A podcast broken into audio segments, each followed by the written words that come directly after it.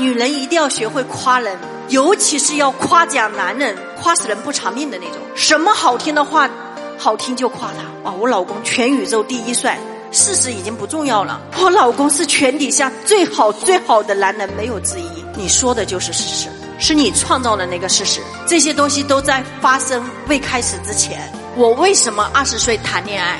因为我就是这么下订单的。我订单里面还有几条附加条件。你们很多人只听一不听二，不听全部，然后就断章取义，就觉得这样不对。比如说，我会讲女人要倒贴，你们就觉得倒贴以后不幸福，男人不珍惜，就断章取义，你知道吗？听话要听全。我的第二个订单是哪里都可以，千万不要是荷兰的。宇宙吸引力法则，老天爷听不到不字，只听到荷兰的。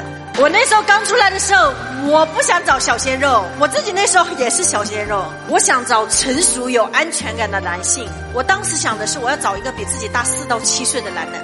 但是我下的订单就是，千万不要找一个比我自己小的，他比我小一岁。所以你们下次下订单的时候下准一点。但是我想告诉大家一句话，没有关系，因为我最后的终极订单下的是对的。所以虽然那些附加条件不一样，但是并不影响我走向幸福，因为。我的善心善念以及我所做出来的事情，我的起心动念，我是一个有福报的人，老天爷不会给我差的配置。我有一句话非常狠，我要找一个没有钱，然后我跟了他以后会很有钱的，然后他有钱以后还要比没有钱的时候对我更好的。这就是很多女的之所以婚姻里面痛苦，就想找一个坐享其成的。我觉得有时候啊，坐享其成那个地位不平等。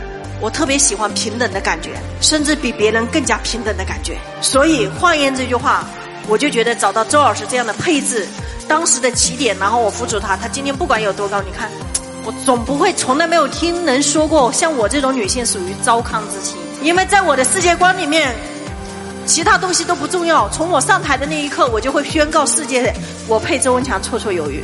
不是我嚣张，只是我知道宇宙规律，我必须在这一块自我配得上如此的嚣张。呃，就像这个克林顿的太太去买花一样的。然后那个店员很羡慕克林顿的太太，说一句话：“他说你太幸福了，你是克林顿的老婆。”然后那个太太就说了一句话：“她说如果我嫁给你，你就是国家总统。”这句话我想送给在座所有的女士：配得感是你的标配。旺夫是你正确的轨道，能够把你的老公辅佐的事业有成、家庭兴旺，然后家族发达，是你本身每一个女人与生俱来的基本能力。